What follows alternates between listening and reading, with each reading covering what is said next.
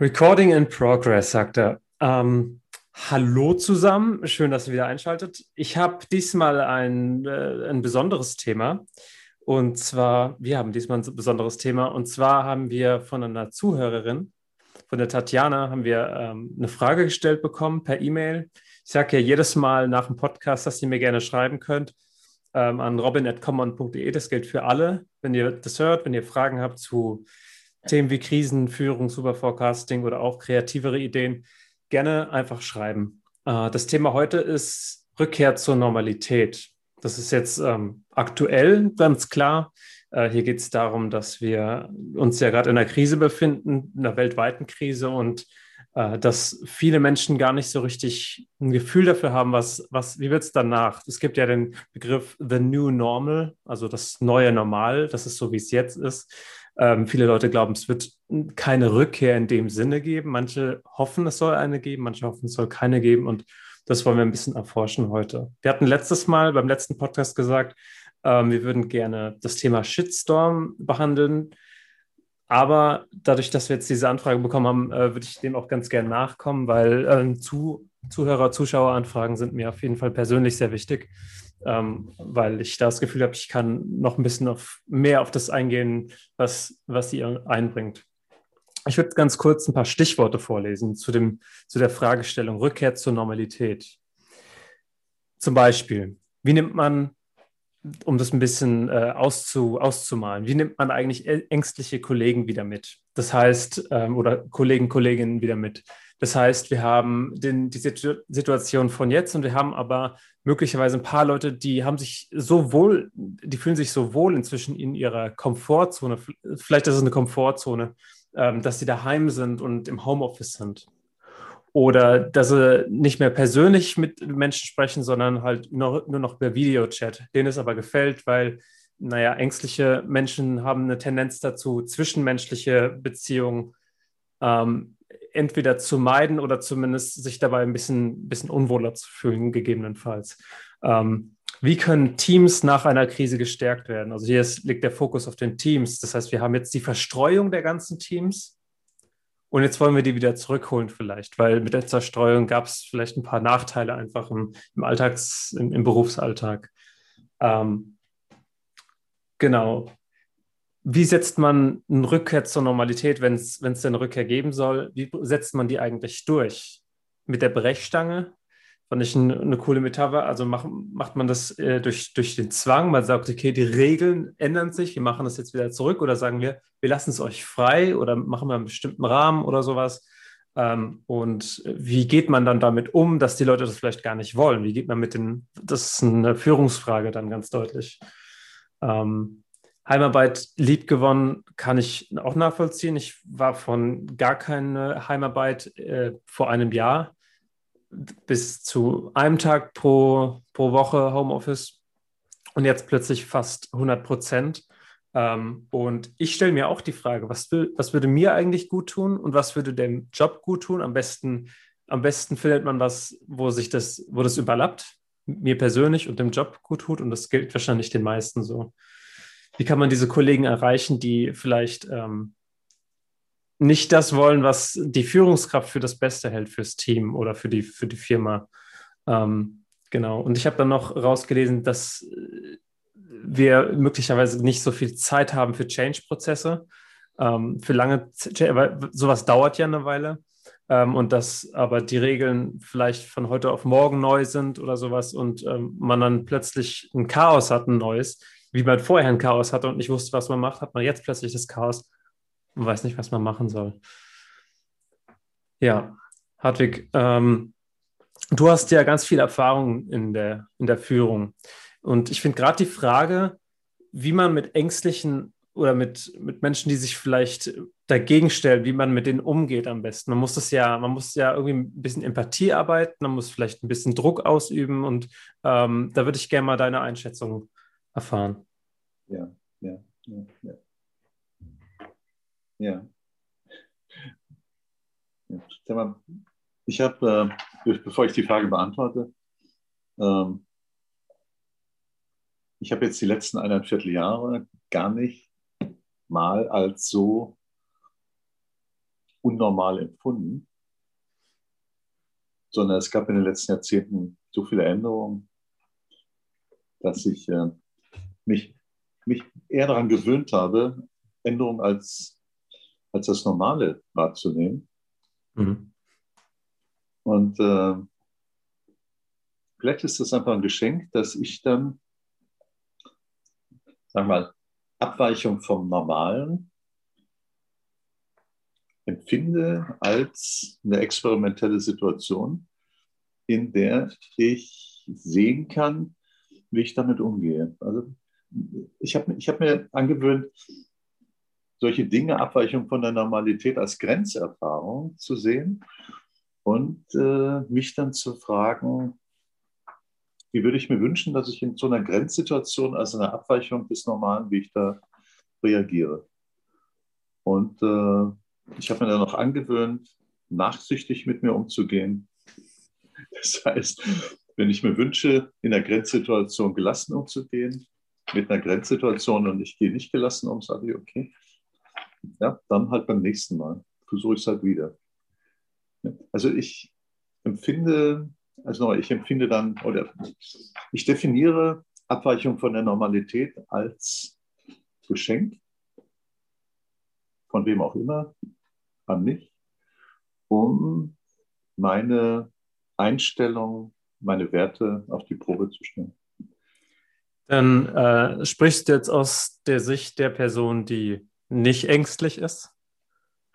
Du persönlich bist ja doch eher ein gelassenerer Mensch. Ja. Dir fällt es äh, wahrscheinlich relativ ja. leicht. Das heißt, eigentlich, was du anbieten kannst als, als Tipp oder sowas an, an Ängstliche ist, ähm, dass es eigentlich kein, keinen großen Grund gibt, ängstlich zu sein, weil was auf einen zukommt, einfach nur was ist. Ein, ein Geschenk, Geschenk ist. Also man kann es als Geschenk definieren. Also irgendwann unfreiwillig, unfreiwillig bin ich auf die Idee gekommen, als ich, als ich in der Pharmaindustrie gearbeitet habe und äh, viele, viele Situationen erlebt habe unter Zeitdruck.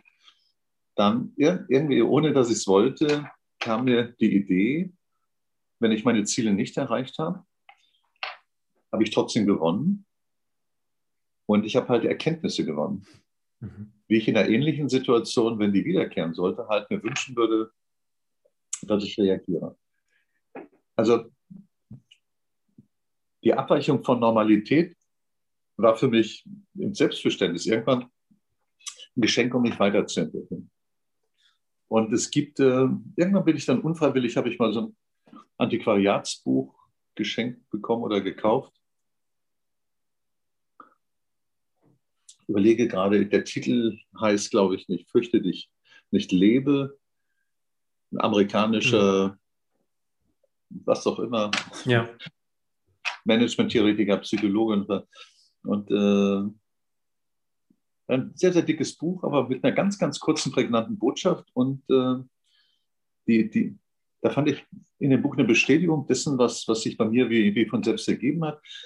Er meinte halt, also wenn du das Gefühl, ah, ja, wenn du das Gefühl hast, dass es dir schlecht geht, dann überleg mal, was passieren könnte, damit es dir wirklich schlecht geht.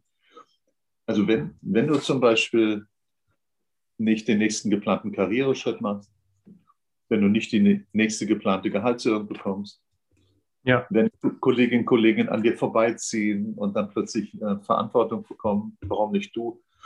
Ja. Und dann, äh, der Ansatz ist dann der, zu sagen, okay, halt einfach mal inne und überleg dir, klar, scheiß Situation, äh, weniger Gehaltserhöhung, aber stell dir mal vor, du würdest durch irgendeinen Unfall plötzlich äh, Querschnittgelähmt oder ein Partner, eine Partnerin würde sterben. Ja, also, also das, das ist eine, eine, Art von Relativierung, ähm, des, was man sich katastrophal ausmalt. Ich glaube, ja. das ist ein Kern davon, von Angst, ist eine ähm, unspezifische ja. Katastrophi Katastrophisierung des, ja. äh, dessen, was passieren könnte. Ja.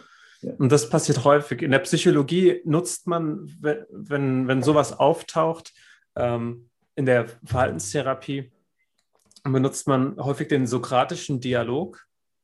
Der sokratische okay. Dialog besteht jetzt daraus, stell dir, mal, stell dir vor, ähm, du hast ein paar ähm, Mitarbeiter, du als Führungskraft und jetzt geht es darum, den, denen zu vermitteln, dass es jetzt wieder mehr zurück ins Büro gibt. Aber einige haben Angst davor, einige wollen das nicht unbedingt und können aber nicht so richtig sagen, wieso. Was du jetzt machen kannst, ist ein aktives Zuhören. Das ist im Prinzip der sokratische Dialog ist eine Form von aktivem Zuhören. Das bedeutet nicht, nicht Mund zu halten und Ohren auf, nicht nur, sondern ja. es bedeutet nachfragen. Ja.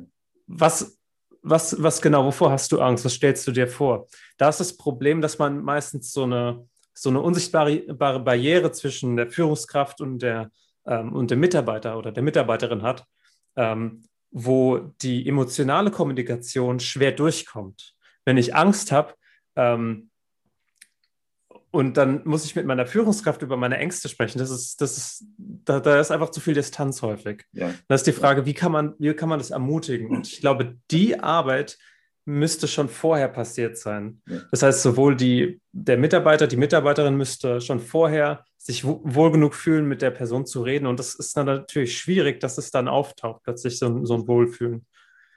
Ähm, das heißt, ich frage als Führungskraft, ich frage, ähm, was genau ist dein, äh, deine Befürchtung? Ja, dass ich, ähm, ich habe jetzt die zwei Stunden, die ich pro Woche spare, ähm, habe ich sehr lieb gewonnen, weil ich nicht mehr zur Arbeit fahre, zwei Stunden weniger insgesamt pro Woche.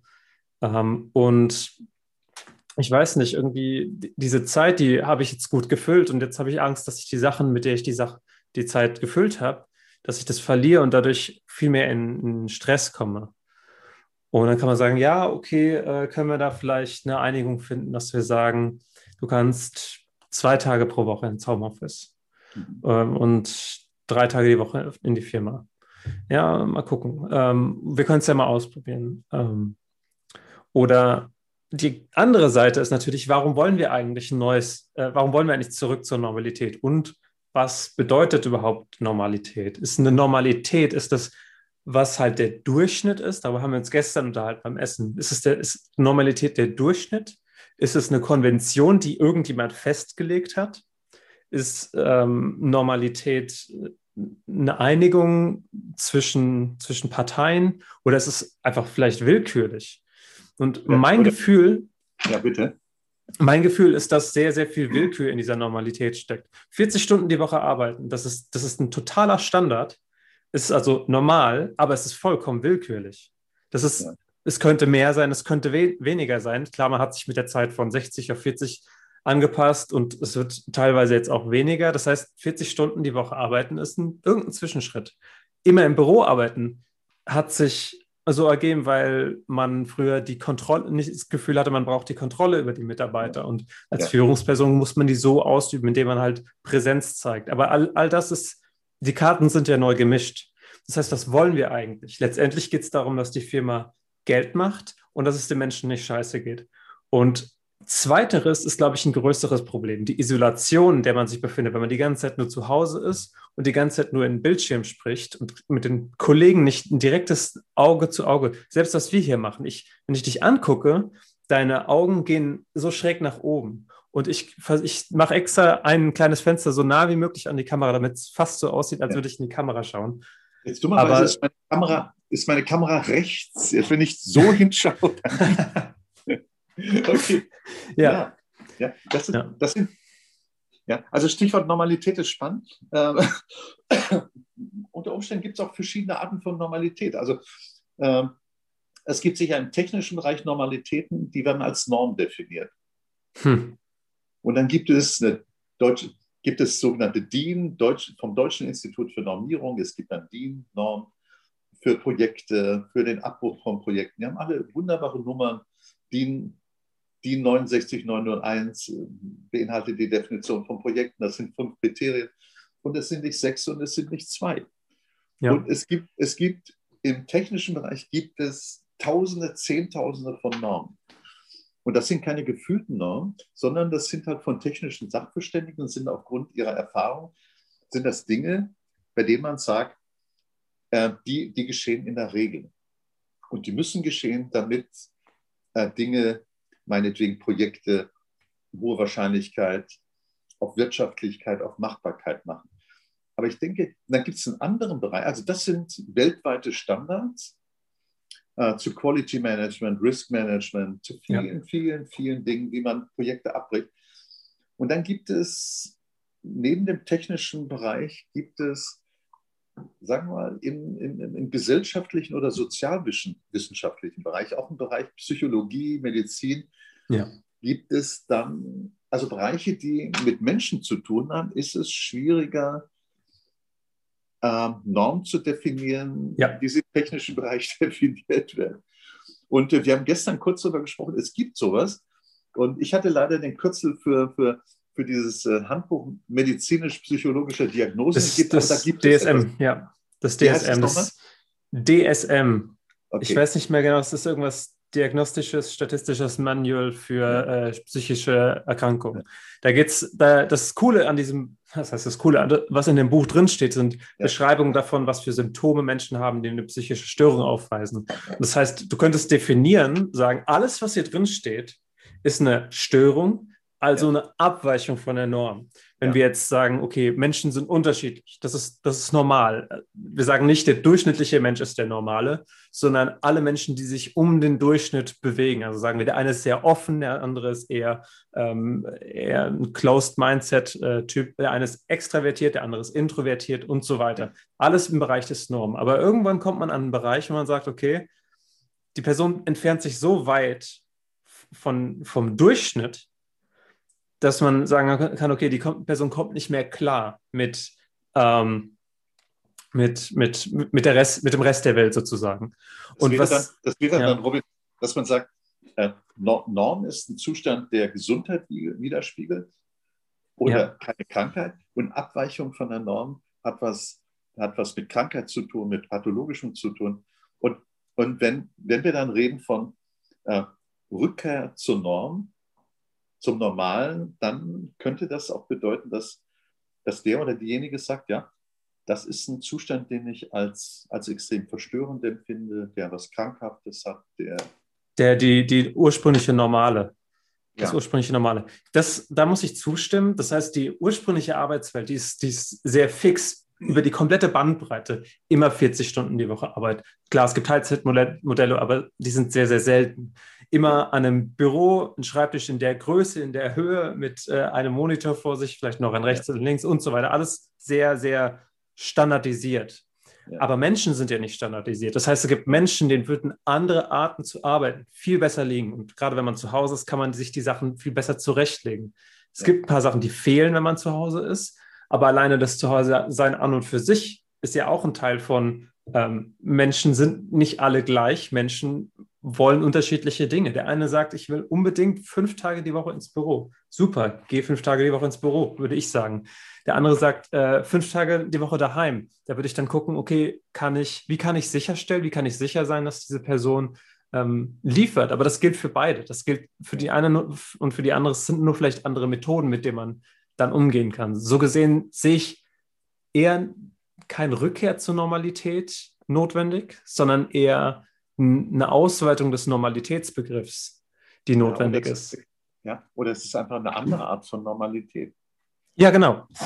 Ja, also was, was, ähm, was, was ich im Augenblick äh, erlebe, ist dann, also es gibt, sagen wir, in vielen Unternehmen war die Normalität um 8 Uhr oder um 9 Uhr zu beginnen und um 15, 16, 17 Uhr aufzuhören.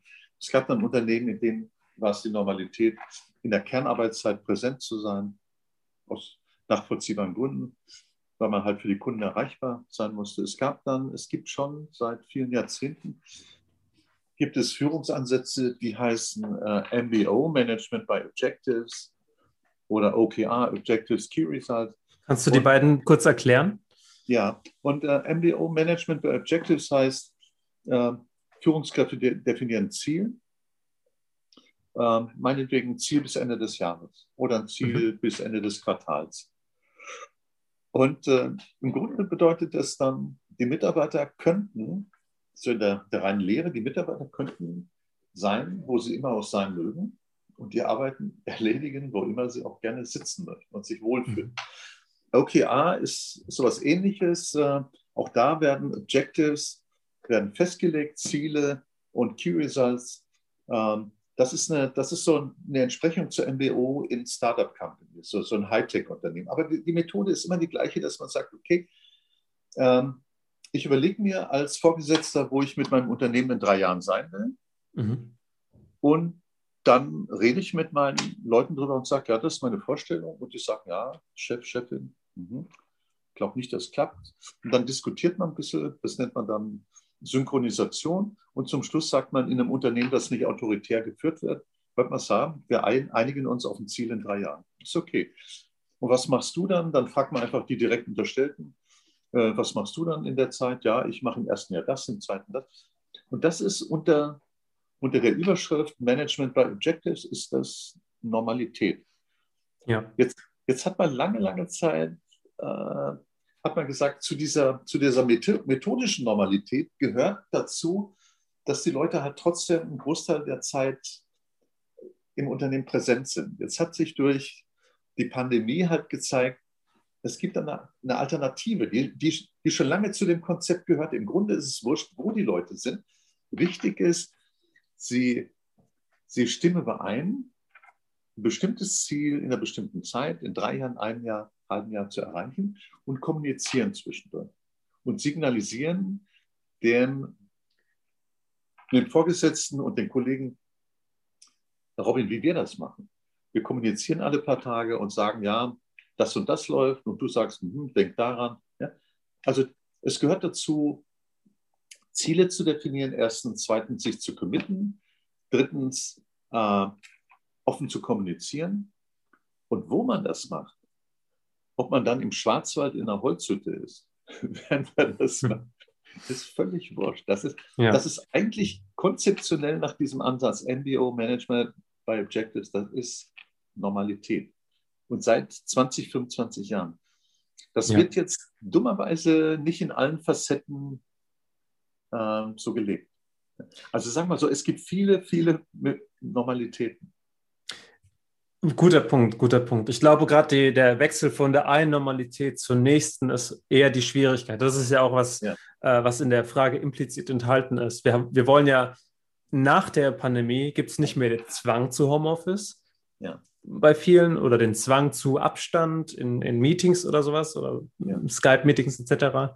Ähm, wie, wie vollzieht sich jetzt eine Änderung? Und meine Idee ist eigentlich, dass die Pandemie selbst uns dazu zwingt, was zu ändern und wir deswegen auch die Chance haben, was zu ändern, was wir vorher vielleicht vernachlässigt haben. Ganz viel Änderung, die hätte passieren können. Man erreicht, junge, gerade junge Menschen erreicht man heutzutage nicht mehr mit äh, mit Standardarbeitsmodellen, mit, mit dem Standard, komm 40 Stunden die Woche in die Firma, sei von Anfang bis Ende da. Wenn du drei Stunden nichts zu tun hast, hast du trotzdem da zu sitzen und dir irgendwas zu suchen, was keinen Sinn macht. Ähm, und aber wenn du nach acht Stunden noch was zu tun hast, nee, dann gehst du trotzdem heim und so weiter. Das, das ist einfach so unflexibel, was vielen einfach auch gegen, gegen den Strich geht. Und ähm, bei manchen Jobs macht das Sinn. Ganz viele Jobs sind auch einfach, die, die müssen in Schicht arbeiten. Und da würde ich sagen, am besten so lassen, am besten wieder wirklich zur Normalität zurückkehren. Und da muss man sich die Frage, was wollen wir eigentlich? Was ist unser Ziel und was ist die Hürde? Will ich, ähm, will ich vielleicht, dass der Kulturwandel ähm, auf möglichst positive Weise kommt? Ja, klar. Äh, was müssen wir eigentlich den Führungskräften vermitteln? Dass die mit den Mitarbeitern so umgehen können? dass, dass dieses neue Normal jetzt, ähm, dass es umsetzbar ist. Und, und, dass wir das so behalten können, beibehalten können oder irgendwie eine neue, neue Art und Weise zu arbeiten haben es gibt, können. Es gibt, äh, es gibt von, von einem Autor, äh, der heißt äh, äh, Vornamen Tom, mit Nachnamen DeMarco. Äh, der hat ein älterer Herr, ich glaube so um die 70, der hat zwei Unternehmensberatungen mit Schwerpunkt Projektmanagement, eine in New York, eine, glaube ich, in London der hat wunderbare Bücher über Projektmanagement geschrieben. Einen Roman heißt äh, Der Termin, ein Roman über Multiprojektmanagement. Und Tom de Marco schreibt in, also mir geht es jetzt um das Thema äh, Veränderung.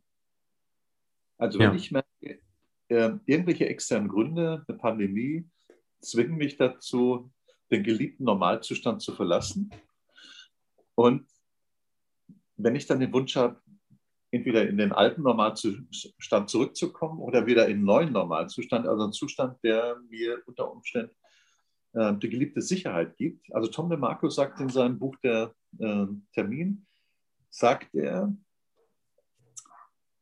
äh, Veränderungen sind immer mit Risiken behaftet. Auf jeden Fall, ja. Und Veränderung wäre, ich werde veranlasst aus Normalzustand halt in Nicht-Normalzustand mich zu bewegen. Jetzt kann es sein, ich werde gezwungen, aber es kann auch sein, äh, ich oder wir, ihr habt die Einsicht, äh, das muss passieren. Wir müssen in dem alten Normalzustand sind wir meinetwegen mit unserem Unternehmen nicht überlebensfähig. Also wenn wir, wenn wir aus einem Normalzustand rausgehen sollen,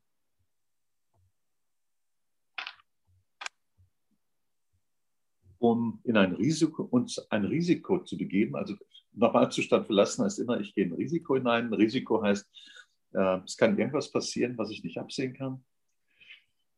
Und Tom de Markus sagt, der, der Erfolg des Verlassens des Normalzustandes, also das sich in Risiken hineinbegeben, steht und fällt damit, dass man denen, die das machen, auch Sicherheiten bietet.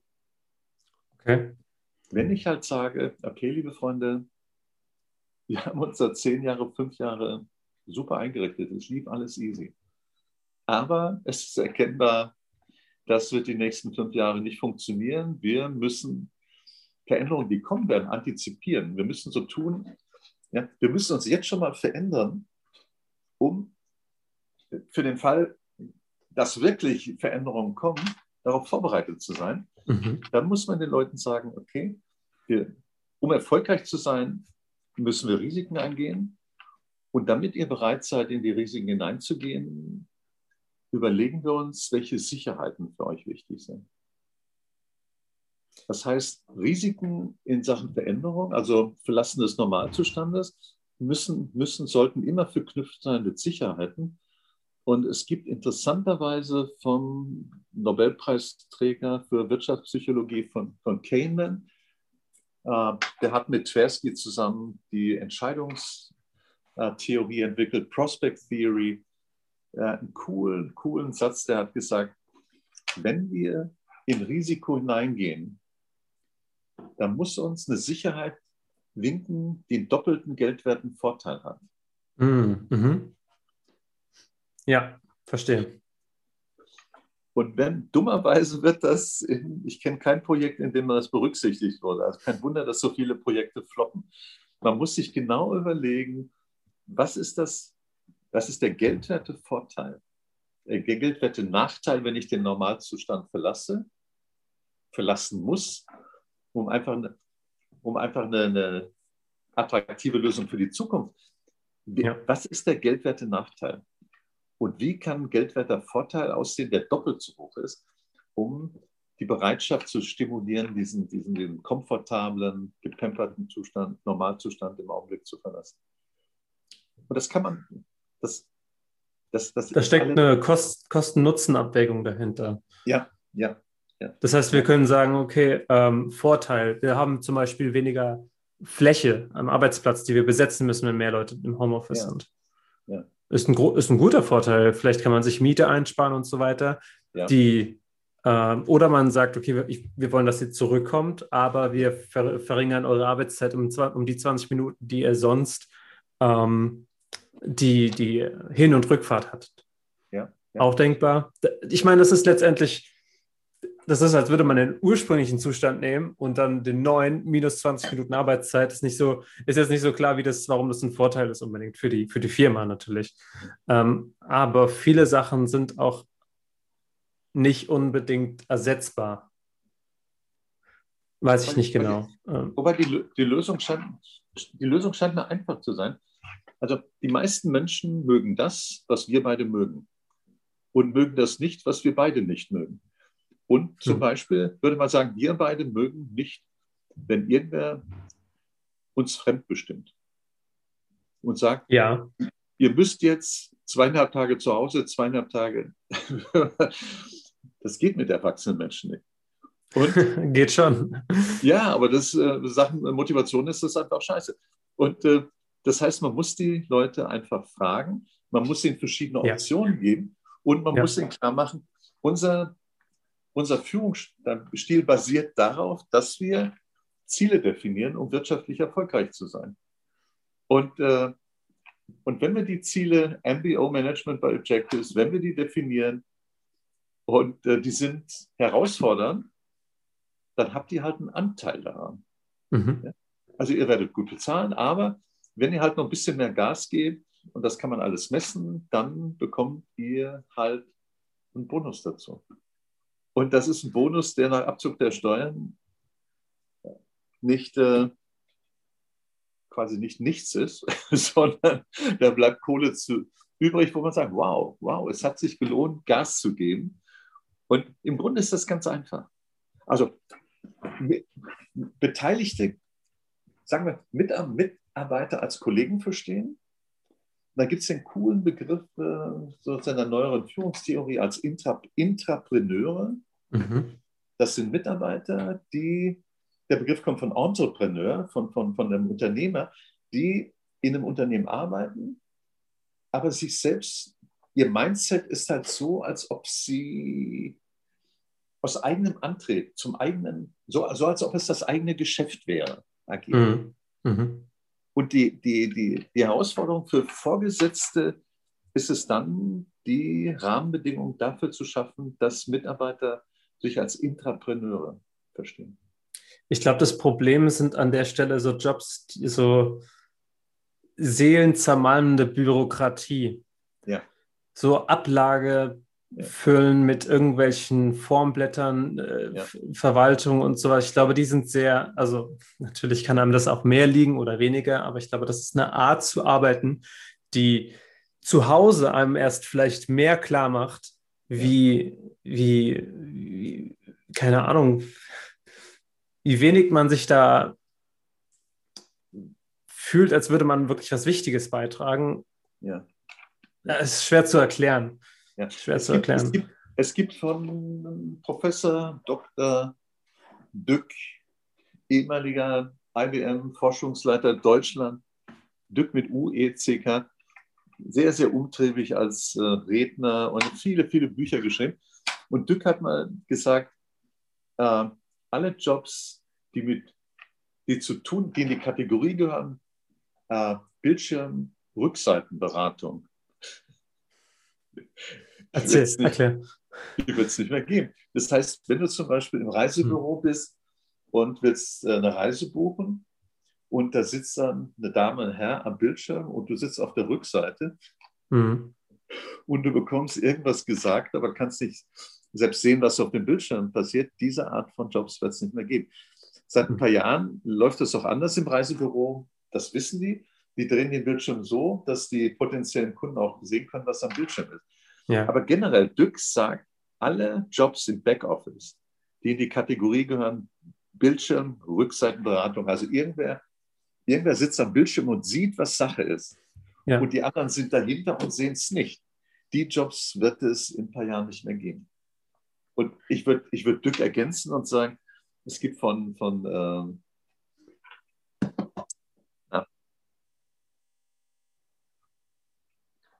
ich überlege gerade, wie heißt der deutsche größte, einer der größten äh, Hersteller von Sensoren, Bosch. Bosch hat, glaube ich, glaube ich, eine vollautomatisierte Produktionsstätte Augsburg irgendwo in der Sensoren hergestellt werden. Und es gibt nur ganz, ganz wenige Mitarbeiter, die auf Schaltpulte gucken. Also es wird einen Trend geben, mhm. dass ein Großteil der Arbeitsjobs in der Produktion durch Automaten ersetzt wird. Ich glaube, das ist auch der große Umbruch, der uns generell durch die digitale Revolution, die, neu, die ja. neue industrielle Revolution, könnte man sagen, äh, uns sowieso vor uns hinwirft. Wir haben ganz, ganz viele Jobs, die vielleicht nicht nur automatisiert werden können, sondern die auch noch niemand machen will. Die vielleicht ja. davor erträglich waren, wenn man rechts und links einen Kollegen oder eine Kollegin hatte, mit dem man sich gut versteht und man hatte den ganzen Tag einen sozialen Bereich, wo man äh, ähm, am Rechner was gemacht hat und sich ausgetauscht hat und am Rechner und austauscht. Und das ist ein Gemeinschaftsgefühl. Und man hat das Gefühl, man tut was, man kann sich gegenseitig helfen und so, auch wenn die Arbeit an und für sich vielleicht nicht so erfüllend ist. Wenn du jetzt aber die Arbeit mit nach Hause nimmst und ganz allein da sitzt den ganzen Tag, dann kann ich mir vorstellen, es entstehen zwei kom komplett gegensätzliche Gefühle. Einerseits, oh, ich kann endlich, äh, keine Ahnung, mich ein bisschen freier fühlen, weil ich zu Hause bin, weil ich alleine bin, mit mir allein. Das sind vielleicht Menschen, die vielleicht möglicherweise ein bisschen Probleme haben, authentisch bei anderen zu sein, was aber Sinn macht, insbesondere gegenüber Führungskräften, weil da immer so ein, so ein Druck herrscht. Ja. Ähm, andererseits fehlt ihnen ja total der soziale Austausch und ähm, das ist kein ein total bekanntes Phänomen. Wenn, wenn man keine Menschen mehr um sich hat, dann wird man ganz schnell depressiv und kriegt nicht mehr mit, dass es daran liegt, dass man keine Menschen mehr um sich hat. Und Bildschirm kann das nicht ganz ersetzen. Also jetzt können wir, jetzt können wir unserer Freundin sagen, die, die uns, äh, die uns äh, animiert hat, das Thema zu bearbeiten oder aus meiner Sicht. Ähm, also Rückkehr zu dem, was vielleicht vom Jahr anderthalb Jahren Normalität ist, aus meiner Sicht wird es nicht geben. Ja. Es wird viele Backoffice-Aufgaben werden verschwinden, viele Aufgaben im produktiven Unternehmen werden verschwinden. Ähm, es, gibt, äh, es gibt spannende Untersuchungen dazu, welche Wahrscheinlichkeit, Überlebenswahrscheinlichkeit Jobs haben, meinetwegen als Steuerberatung. Jetzt geht es nicht ja. um fünf Jahre. Ja. Äh, ich, kann, ich kann auch die Literatur, Literaturlink, äh, den Link kann ich ähm, eingeben oder den können wir eingeben. Und da ist so ein kleiner Rechner, da kann man eingeben, äh, welcher Job, welche Branche. Und da sagt er ja, Überlebenswahrscheinlichkeit äh, 5% oder 95%. Das ist erschreckend. ja, ja einerseits, aber andererseits äh, ist cool, wenn man, das ist, wird die neue Normalität, die neue Normalität wird sein, dass Jobs, die mit Zwischenmenschlichen zu tun haben, eine viel höhere Wahrscheinlichkeit haben zu überleben. Also Leute, die, die meinetwegen alte Leute pflegen, alten Leuten Geschichten von ihnen, also die, was auch immer, die meinetwegen im kommunalen Bereich so Kümmerer sind. Das sind Jobs, äh, das sind Jobs, die künstlich intelligente Systeme meine, aus meine Vorhersage in den nächsten 50 Jahren nicht übernehmen können, weil dazu ich, sowas wie allgemeine Intelligenz gehört. Und, äh, und diese Jobs sollten nur gut bezahlt werden. Das ist jetzt. Ich fürchte, dass ich dir nicht, ein, nicht vollkommen zustimmen kann. Also es ist auf jeden Fall wünschenswert, dass Pfleger ja. Menschen bleiben. Ja. Aber ich glaube, die eigentliche Unterscheidung zwischen äh, wird ersetzt durch Automation, durch KI und so weiter oder nicht, ist kreative Aufgaben versus nicht kreative Aufgaben. Das ist die große Spaltung. Es gibt unter, unter fast jeder Berufsgruppe gibt es kreative und nicht kreative Arten, die innerhalb dieser Berufsgruppe Jobs auszuführen. Nehmen wir zum Beispiel ähm, die Elektrotechnik, weil ich da drin bin. Ich, ich bin Ingenieur, ich versuche Probleme zu lösen. Probleme lösen könnte man vielleicht automatisieren, aber ich versuche auch Sachen neu zu entwickeln. Ja. Die hängen zwar beieinander, aber gerade das Neuentwickeln ist wahrscheinlich langfristig sicher. Zeichnung anfertigen, nicht was, was ich mache, sondern vielleicht welche im Büro nebenan. Zeichnung anfertigen ist schon schwieriger. Das kann sein, dass da viele Schritte von automatisiert werden. Das heißt, wir können jetzt sagen, der, Ingen der Ingenieur, der die Zeichnung nicht macht, kriegt den wichtigsten Teil des Zeichnungmachen beigebracht, was vielleicht gar nichts mit dem Zeichnen selbst zu tun hat. Und der Rest wird automatisiert. Schon hat man einen Mitarbeiter weniger. Juristen. Wenn man, wenn man schlau versiert ist, meinetwegen, kann man sich die meisten Gesetze im Internet holen. Es gibt vielleicht äh, Suchmaschinen für Gesetze, es gibt vielleicht Logik ausarbeitende ähm, äh, Frageportale, die komplett über KI laufen. Noch nicht jetzt vielleicht, aber irgendwann, sodass ja. du irgendwann mh, hm, Juristen am niedrigen Ende von der Juristenkette nicht mehr brauchst. Aber total kreative Juristen, auch die ja. gibt es zu, gibt's zuhauf und die wird es weiterhin geben und da bleiben. Und also stimme, stimme, ich, dir, stimme ich dir zu. Ähm, Dinge, die standardisiert werden können, wird es, die werden Automaten machen können. Ja. Und äh, Deswegen wollen wir auch nicht zurück zur Normalität, weil die Normalität ja. kann ersetzt ja. werden, weil die ja. Normalität stand, stark standardisiert ist. Also sagen wir, es wird halt eine Normalität sein, die stärker durch Kreativität geprägt ist. Und, und meine, meine, meine, meine, meine optimistische Einstellung, mein optimistisches Menschenbild ist, auch wenn ich manchmal denke, auch wenn ich manchmal denke, oh Gott, wie strunzeldumm ist da jemand, aber das, das hat dann mit mir zu tun. Ich projiziere da unter Umständen was rein.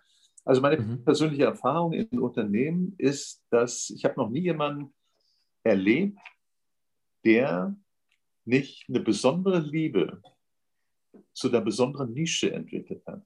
Ja. Die, die in die besondere Leidenschaft entfacht. Und darum, ja. geht es, darum geht es bei Führungskräften, die zu entdecken und die zu fördern. Und nochmal, ich würde einfach mal sagen, unter acht Milliarden Menschen gibt es niemanden, bei dem es diese Nische nicht, nicht gibt. Da würde ich dir zustimmen. Ich glaube, dass manche Nischen schwer monetaris monetarisierbar sind oder, ja. oder man halt einfach nicht so leicht rauskriegt, wie es geht. Ähm, und deswegen Menschen halt sich vielleicht minderwertig fühlen, die Nischen, die, die sich für Nischen interessieren, die keinen kein direkt erkennbaren geldwerten Nutzen haben, die dann vielleicht sogar auf der Straße landen, obwohl, wenn du die interviewen würdest, würdest du sagen, wow, was ein faszinierender Mensch. Ja. Aber ich kann verstehen, er kann, er kann es nicht in der Firma umsetzen oder hat vielleicht nicht die Chance gehabt. Vieles ist ja auch einfach auf Glück basiert. Und ich ja, glaube, viele Menschen. Du, Steve Jobs, kein Uni-Abschluss. Bill Gates, kein Uni-Abschluss. Die Echt? Es, das wusste ich auch nicht. Ja. das ist es halt. Also da geht's, und ich glaube, das ist die, die große Aufgabe für, für die nächsten ein, zwei Jahrhunderte, vor der wir stehen, ist, wie schaffen wir es, dass die ganzen Menschen, die vielleicht nicht mehr in klassischen Jobs anstellbar sind, wie schaffen wir das, denen ihre Würde zu bewahren? Ja und ähm, dass die auch nach wie vor lebensfähig sind. Also in, in Form von, ich habe Geld und kann mir Essen kaufen oder ein Dach über dem Kopf leisten. Also ich finde, das ist ein wunderschönes Stichwort Würde. Ich würde mir auch, ich würde mir wünschen, dass die neue Normalität geprägt ist durch Würde. Ja. Und trotzdem durch Wirtschaftlichkeit.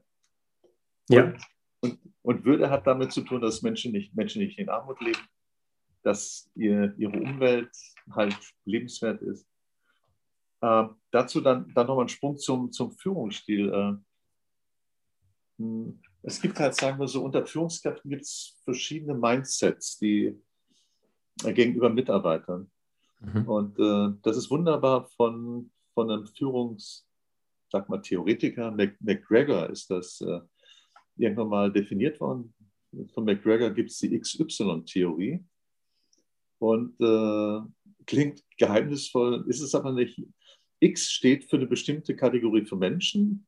Vielleicht vertue ich mich gerade. Äh, X Menschen sind Menschen, die keinen Bock haben zu arbeiten, die man mhm. als Führungskraft dazu zwingen muss. Y Menschen sind Menschen, die selbstbestimmte Arbeit brauchen, wie die Luft zum Atmen. Und mhm. wenn das Spannende ist, in solchen Situationen, sagen wir so, in Krisensituationen, sagen wir Abweichung von der Norm, erkennt man sehr schnell Führungskräfte, die das Mindset, das X-Mindset haben. Die denken, meine Leute verpissen sich nur, ich muss sie kontrollieren, ich delegiere kleinteilig. Ich sage nicht, in drei Monaten oder zwölf Monaten muss das passieren und ihr kommt auf mich zu, sondern äh, ich delegiere über Stunden hinweg, ich kontrolliere kleinteilig.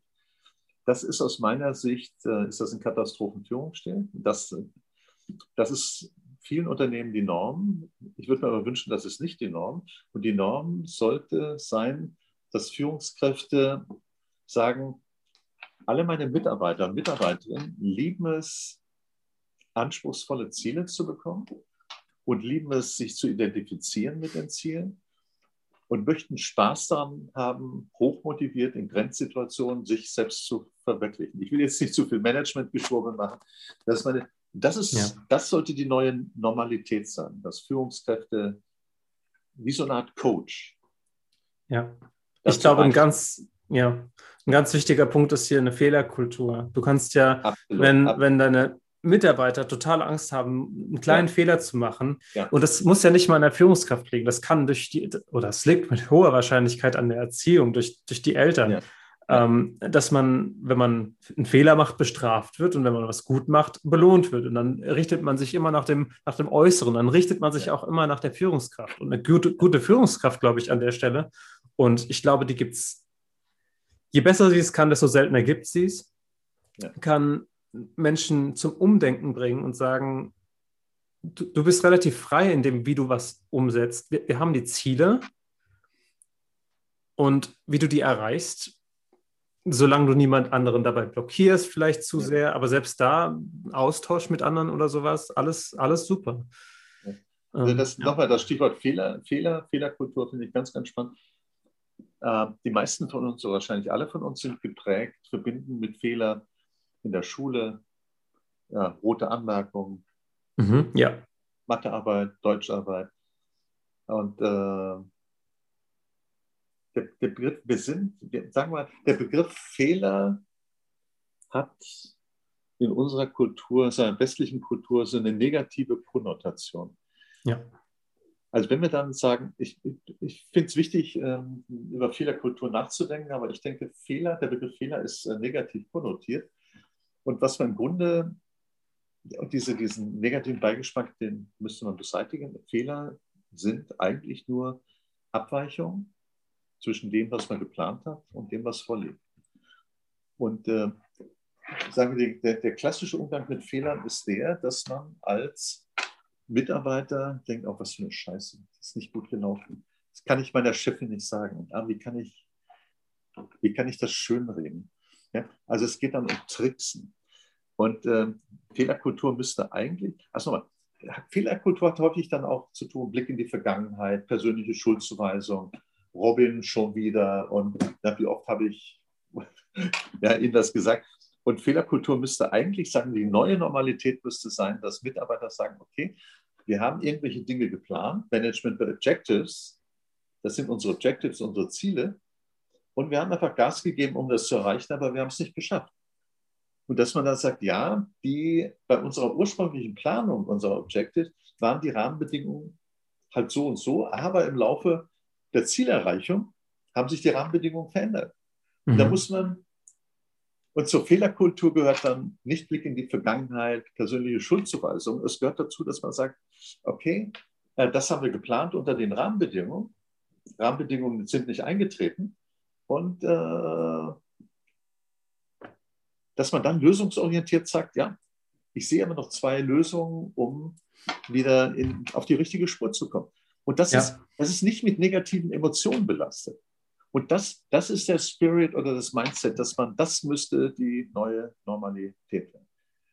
Ich glaube, der Punkt ist, dass es äh, langfristig nur zu erreichen ist. Du kannst es nicht in der, ja. nach dieser Krise durch, wir haben jetzt ja. zwar die Chance, uns in die Richtung zu bewegen, aber wir können ja. nicht plötzlich die komplette Arbeits- und Führungs- und Schul- und Universitätswelt so umstellen. Wir müssen es langfristig machen. Und ich glaube, dass die gerade die Schulen da den wichtig, allerwichtigsten Beitrag zu haben, ähm, die die über Benotung, über Belohnung, über Bestrafung, von wegen, wenn du das jetzt richtig beantwortest, kriegst du äh, später ganz viel Geld. Oh ja, das will ich. Das ist das Wichtigste, weil sonst lande ich auf der Straße. Ähm, das ist Incentive und ähm, Bestrafung. Und vielleicht, auch, und vielleicht auch Selbstbestimmtheit. Oh ja. Selbstbestimmtheit ist ein Teil, ist ein Teil der Würde. Ja, ja. Also es gab jetzt vor einigen Tagen, habe ich von, von äh, ich glaube, von, von den Grünen, Baerbock, äh, interessanten Vorschlag äh, gehört, äh, dem, dem, ich voll zustimme. Sie meinte halt äh, zum Beispiel die Budgets für Veränderungen im äh, Schulwesen sollten nicht nur bei den äh, Ministerien sein, sondern die einzelnen Schulen sollten Budgets haben, über die sie an jedem Jahr vollständig verfügen können. Das heißt, eigentlich wie das, äh, wie das in Unternehmen der Fall ist. Natürlich habe ich, habe ich ein Budget für den gesamten Konzern. Ich habe dann Teilbudget für die Forschung, Teil für den Vertrieb. Ich habe in der Forschung, habe ich dann, breche ich die Budgets runter auf Kostenstellen äh, für bestimmte Hauptabteilungen, Abteilungen und so weiter. Und so, sowas kann man und sollte man auch äh, bei Schulen machen, dass man sagt, jede Schule hat in Abhängigkeit von der Anzahl der Lehrer, in Abhängigkeit von der Anzahl der Schüler, ein mhm. Budget. Über das die Schule selbstständig verfügen kann. Ja. Und wenn die dann der Ansicht sind, sie brauchen, sie brauchen ganz, ganz schnell Luftfilter für irgendwas, dann geht das nicht diese Schildbürgerprozesse, die es im Augenblick gibt, äh, entlang, Und dieser Schildbürgerprozess sieht dann so aus, äh, unser Bundesfinanzminister überweist ja. äh, Geld an die, an, die, an die Länder, an die Finanzministerien, die überweisen das Geld dann an die Kultusministerien. Die Kultusministerien äh, stellen das Geld zur Verfügung, aber erst wenn die einzelnen Schulen ein pädagogisches Konzept haben für eine völlig neue Art zu arbeiten, online. Mhm. Und erst wenn, wenn dieses neue Konzept, mit dem die meisten Lehrer keine Erfahrung haben, und wenn sie sich Mühe geben, so ein Konzept zu erstellen, wenn das dann an das Kultusministerium weitergegeben wird, dann wird das geprüft von jemandem, der überhaupt weder theoretisch noch praktische Erfahrung hat, so ein Konzept zu prüfen. Und, und wenn dann wirklich jemand im Kultusministerium das abnickt, dann gibt die, gibt die Kommune die Gelder frei für die Schulen. Und deswegen sind, ist fast nichts abgerufen worden. Ja. Und nochmal, äh, worum es da geht, ist Selbstbestimmtheit, Dezentralisierung, zum oh, Beispiel ja. im Bereich Kultusbereich. Und das gilt auch für, für Unternehmen. Also zum Beispiel würde das, ich will jetzt nicht alle möglichen Bereiche diskutieren, aber dann würde das heißen, der Abteilungs- oder der Bereichsleiter, die Bereichsleiterin verfügt nicht über viele Millionen und nickt selbst bei Bagatellen, sondern jeder Mitarbeiter kann über einen bestimmten Betrag pro Jahr, meinetwegen 2000, selbstständig verfügen. Und wenn dann halt ein Mitarbeiter sagt, okay, ich brauche dann halt ein Buch, dann bestellt er das und unterschreibt es. Ja. Und muss nicht für Peanuts, die ja im privaten Bereich ein Buch für 5 Euro, ne, die er dann selbst oder für 50 Euro die Unterschrift von irgendeiner vorgesetzten Nase abholen. Das sind, das sind alles Dinge, die noch Normalität sind, aber die nicht Normalität sein dürfen. Ja. Also wenn man wirklich so, wenn wir wirklich in Deutschland uns behaupten wollen in, in, in, äh, in einem Hightech-Zeitalter, das ist, äh, das ist äh, ich glaube, ich glaube, da ist das Internet irgendwie auch seine eigene ähm, Heilung. Weil übers Internet haben ganz, ganz viele Menschen die Möglichkeit, ihre, ihre Meinung kundzutun und ja. sich gegenseitig kollektiv festzustellen, welche Meinung eigentlich angesagt ist. Und kollektiv festzustellen, selbst wenn jemand, wenn jemand keinen Cent verdient, sondern wirklich nur auf Kosten des Staates lebt, wenn diese Person regelmäßig einfach sagt, frei von der Seele spricht im Internet, wie es ihr geht, dann hätte die wahrscheinlich nach kürzester Zeit so viele Follower, weil ganz einfach dieses, dieses frei, frei von der Seele reden ganz, ganz viel bewegt. Und, und so Ideen, so Ideennetzwerke wie, wie Memes verbreiten sich ja netzwerkartig exponentiell. Und so ja. kriegen wir einen kompletten Kulturwandel ja. hin, der daraus besteht, dass jeder offen sagt, was er meint. Und das, das erleben wir ja im Moment. Und ich glaube, dass sowas langfristig zu positiven Veränderungen führen kann. Ja. Also, du hast ja gerade ein Stichwort genannt, das möglicherweise äh, nächster Podcast sein wird. Das ist das Thema Meme. Shitstorms waren es, aber das ist, Shit, passt gut zusammen. Shit, Shitstorm auch. Und wir hatten dann noch ein drittes Thema, das sind die, äh, das sind die Non-Fungible -Non Tokens, äh, NFTs. NFTs ja. Ja. Ja, ja. Das sind so einfach mal im Augenblick äh, in unserem, in unserem äh, Warenkorb sind das einfach so ein paar Stichworte, die dann unsere Freunde, Freundinnen steuern können. Also wer noch ein Ei reinwirft in den Korb, der, der wird halt in der Rangfolge sofort nach vorne geschoben. Und, äh, Richtig. Ja, spannend, spannendes Thema. Rückkehr zur also Normalität. Also, also wir haben gestern auch noch über viele, viele, viele, viele andere Aspekte von Normalität gesprochen. Also wenn man, wenn man über Normen spricht, meinetwegen mathematisch Normalverteilung, dann meint man zum Beispiel bei Münzen, wenn ich, wenn ich wenn ich meinetwegen zehn Münzen hochwerfe und schaue mal, wie viel Kopf will zahlen, dann bekomme ich so eine Glockenkurvenverteilung, eine Gaußsche Normalverteilung. Und für die Anzahl der Würfe, n gegen unendlich, gibt es dann diese wunderschöne Glockenkurve. Und dann gibt es einen Median. Hm. Kann man sagen, ja, die Wahrscheinlichkeit, dass äh, gleich viele Köpfe und Zahlen äh, geworfen werden, die Wahrscheinlichkeit ist so und so groß. Und äh, warum wollte ich das jetzt gerade? Ah, ja. Das ist der technische, mathematische Bereich. Und wir haben gestern beim Essen noch kurz darüber gesprochen, dass es so eine Atomisierung der Normalitäten gibt. Das heißt, es gibt, ja. so, es gibt so einen Trend, dass jeder das gehört so in den, in den Bereich, äh, das gehört so in den Bereich äh, Change, Culture Change, Cultural Change. Es gibt einen Trend aus den USA, in dem die, die, die individuelle Befindlichkeit die Norm ist. Und äh, wir haben gestern kurz über eine Geschichte gesprochen. Ähm, Harvard, Stanford, Prof. Ja. Deutscher, der 30 Jahre lang Vorlesungen Anglistik gehalten hat und der halt äh, sich vorgestellt hat vor Erstsemestern und äh, dann Fotos seiner Familie, seiner Töchter gezeigt hat und gesagt hat, ja, das sind meine Töchter und ich, meine hübschen Töchter, ich bin besonders stolz darauf. Und äh, das war dann erstmal die letzte Vorlesung. Im nächsten Jahr wurde er nicht eingesetzt und die Dekanin in Stanford seine Frage hat gesagt, ja, eine Studentin im ersten Semester fühlte sich persönlich herabgesetzt. Die war der Ansicht, wenn er seine Töchter als seine hübschen Töchter erwähnt, äh, das sei ein persönlicher Angriff gegen sie. Das ist so das Stichwort Atomisierung von Befindlichkeiten. Also wir leben mhm. in der Zeit, in der es in der die Norm nicht das ist, was, was eine riesige Anzahl von Menschen als übereinstimmende Einschätzung empfinden, sondern, sondern jeder, jeder Einzelne. Das ist eine extreme Individualisierung, die wir, ja. die wir jetzt auch erleben und auch wiederum, glaube ich, ein starker Effekt, der durchs Internet entsteht, wobei ja. da ganz, weil, wobei da übergeordnete Effekte entstehen, die viele, glaube ich, gar nicht wahrnehmen, die ihre Schwierigkeiten mit sich bringen wir haben hier so, ein, so, ein, so eine ganz starke Täter-Opfer-Rollenzuschreibung. Ich bin ein Individuum, das auf irgendeine Weise jetzt mm, als Opfer gilt. Ja. Und deswegen habe ich, hab ich ein erhöhtes Recht gegenüber den, den Tätern, weil Täter haben ja so eine Art Bestrafung verdient. Ja. Und äh, ich will, dass es ausgeglichen wird, weil ich will, dass das Endresultat ist, dass ich mit ihm mindestens gleichgestellt bin oder nicht, oder nicht, vielleicht sogar drüber, weil ich erst Opfer bin und so.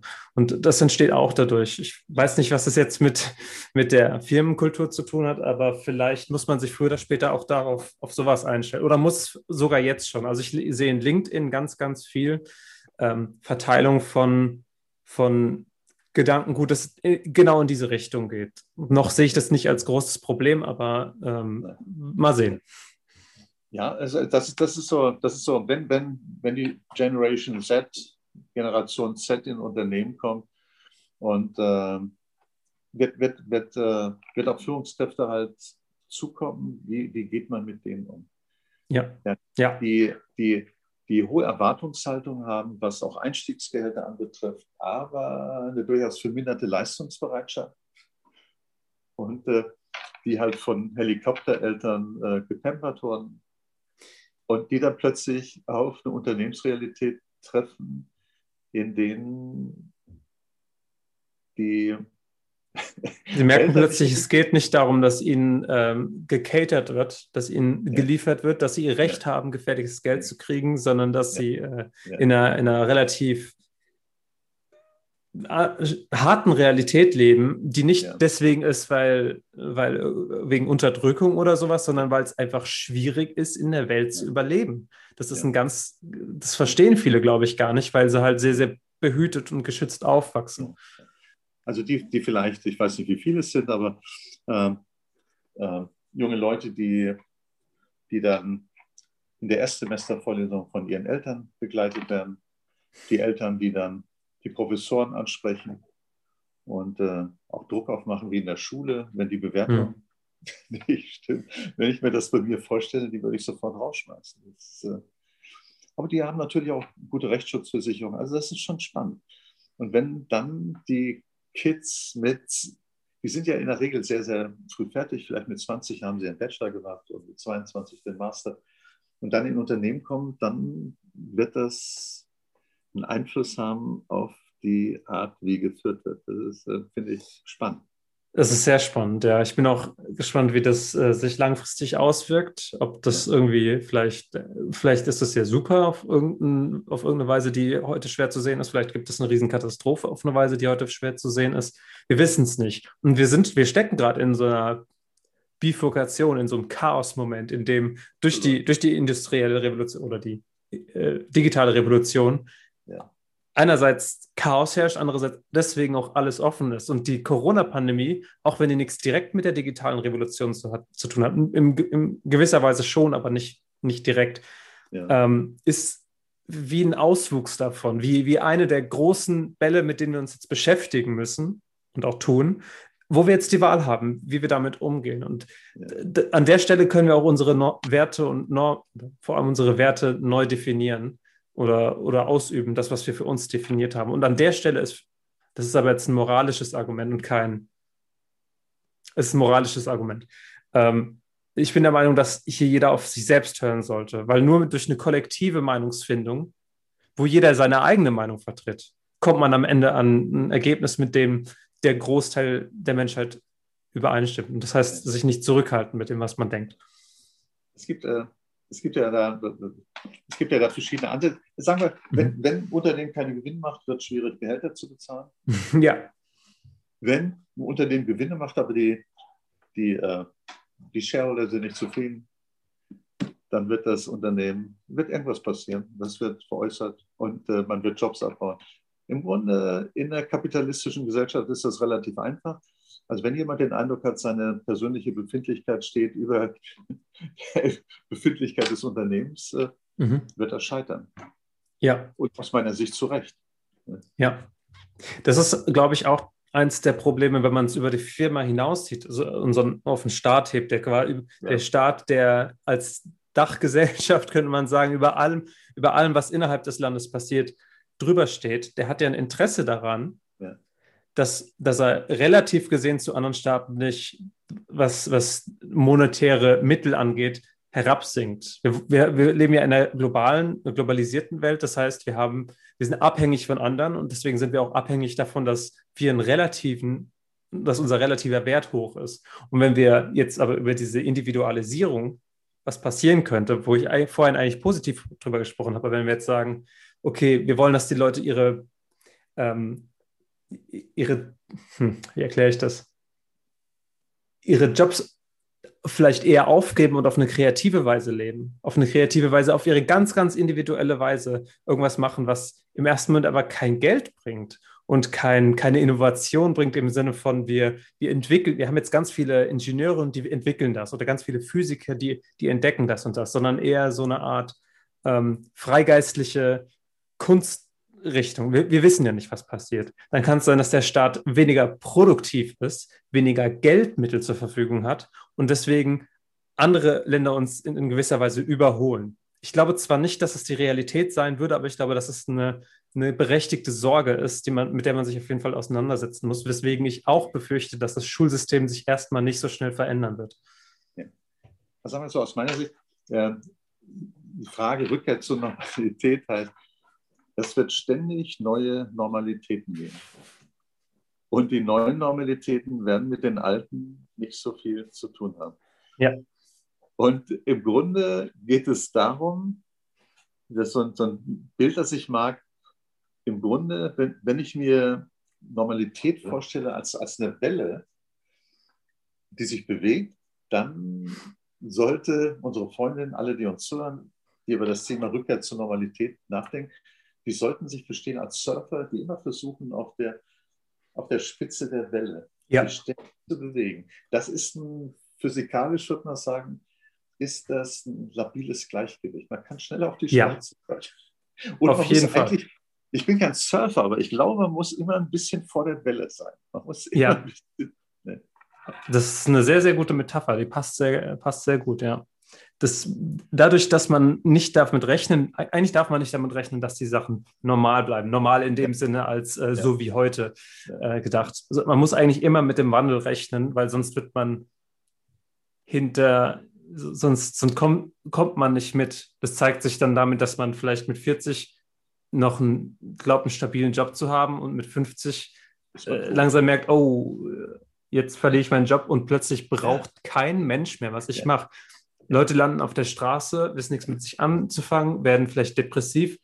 All das, es ist eine schreckliche Realität und die kann man, die kann man aber versuchen vorherzusehen. Ich glaube, viele Menschen schauen weg, weil, weil die Bequemlichkeit, die entsteht durch unser alltägliches Leben, sehr hoch ist und einfach der, der, der Druck zu fehlen scheint, der direkte Druck, dass, dass sich was ändern muss. Wie hast, du, wie hast du zu Beginn mal irgendwann gesagt, wie hießen immer, waren das äh, sokratische Dialoge? Sokratischer Dialog, ja. Sokratischer Dialog. Ähm, ich kann mir vorstellen, in diesem Spiel, sag mal, Veränderung ist die neue Normalität. Ähm, das Spiel kann man, man kann also einen sokratischen Monolog machen. Man kann, wenn man keinen ja. Gesprächspartner hat, mit sich selbst sprechen und ja. sagen, okay, äh, ein Gespräch mit sich, dass man sagt, wovor fürchtest du dich? Ja, davor, okay. Was wäre eigentlich, wenn das und das passiert, vor dem du dich fürchtest? Ja, da ist das und das. Okay. Was könnte irgendwas Schlimmeres passieren? Ja, es könnte ja. auch was Schlimmeres passieren. Also das war so, wenn man so will, Sokrat, durch sokratische Monologe die eigene Position einfach relativiert, um eine größere ja. Gelassenheit zu gewinnen. Es geht gar nicht, ich finde, es geht gar nicht so sehr um die Gelassenheit. Stell dir vor, du findest in deinem Monolog raus. Warum macht man Monolog überhaupt? Weil man sich unwohl fühlt. Das heißt, man hat ein Gefühl, das steckt irgendwo im Körper, man hat so ein, so ein, so ein Brennen in der Brust oder so ein unwohles Magengefühl. Man sagt, ich, hab, ich spüre es so ein bisschen im Magenbereich oder vielleicht auch so ein Kopfbrummen. Und man kann sich fragen, was, was, was spüre ich hier eigentlich? Was, was will mir mein Körper sagen? Und das klingt vielleicht für manche ein bisschen Richtung spirituell, aber so funktioniert der Körper. Also der, der kommuniziert mit einem, wenn man, wenn man sonst nur weghört und wegsieht und man, wenn man sich schlecht fühlt, wenn man Angstzustände hat, Panikzustände, Depressionen und so weiter. Alles hat einerseits eine chemische Basis, andererseits hat es ähm, auch eine Basis von, okay, mein Leben hat ein Problem. Mein Körper ist in Gefahr. Mein, mein, mein Leib und Leben. Ich sitze vielleicht in 20 Jahren auf der Straße aus einem Grund, den ich heute verdränge. Und dieser innere Monolog hilft einem festzustellen, was ist es eigentlich? Was genau ist eigentlich mein Problem? Und ich habe irgendwann, ich glaube, ich war zwölf oder 13 oder 14, plötzlich festgestellt, dass man sowas kann. Man kann sich, man kann fragen, warum fühle ich, fühle ich mich eigentlich unwohl? Und dann geht man in sich und denkt, und, und geht so seinen Alltag durch. Das ist, das ist der Punkt. Man geht den Alltag von Anfang bis Ende durch gesetzt den Fall, dass er meistens relativ ähnlich ist und, und, und spürt weiter, weiter, weiter. Und dann irgendwann ist man bei 12 Uhr mittags zum Beispiel und sagt, oh, jetzt spüre ich was. Hier, hier ist was. Ah, es ist das Essen. Ah, äh, immer wenn ich, wenn ich Hunger habe, dann schaufel ich das so in mich hinein. Ah, es ist, vielleicht esse ich zu viel, vielleicht esse ich die falschen Sachen. Oder es ist, ähm, ich habe ein unwohles Gefühl auf der Arbeit und ich gehe in mich und frage mich, was ist es eigentlich? Ist es äh, in zwischenmenschlichen? Nee, eher nicht. Ist es, ähm, keine Ahnung, wie ich die Arbeit verrichte? Ja, ungefähr. Ah, und man spürt das jedes Mal in, in seinem Körper oder in, in seinem Geist, so ein Unwohlgefühl. Und irgendwann findet man es. Und das geht wirklich. Und das ist wirklich gar nicht so schwer tatsächlich, wenn man es versucht. Und, und das, das ist nicht Spirituelles. Das ist das, was Schulz von Thun das innere Team bezeichnet. Es gibt, in uns mhm. gibt es verschiedene Rollen. Es gibt die Rolle des Ängstlichen, es gibt die Rolle des Mutigen, es gibt viele, viele Rollen. Es gibt das, meinetwegen, das Reptil in uns. Es gibt viele mhm. verschiedene Mitglieder eines inneren Teams. Und wenn wir sagen ich, dann meinen wir eigentlich die, die Ansammlung all dieser verschiedenen Rollen ja. in uns, die zu für unterschiedlichen Zeiten halt mal ein größeres Maul haben oder ein weniger großes Maul haben. Genau. Und, und die kommen dann zum Schluss zu einem Resümee. Und das Resümee ist das, was wir, was ich, was du nach außen verkündest. Insofern, wir sind ständig, wir sind ständig, wenn wir Entscheidungen fällen, sind wir in so einer Art Multilog, nicht Monolog. Und äh, ja.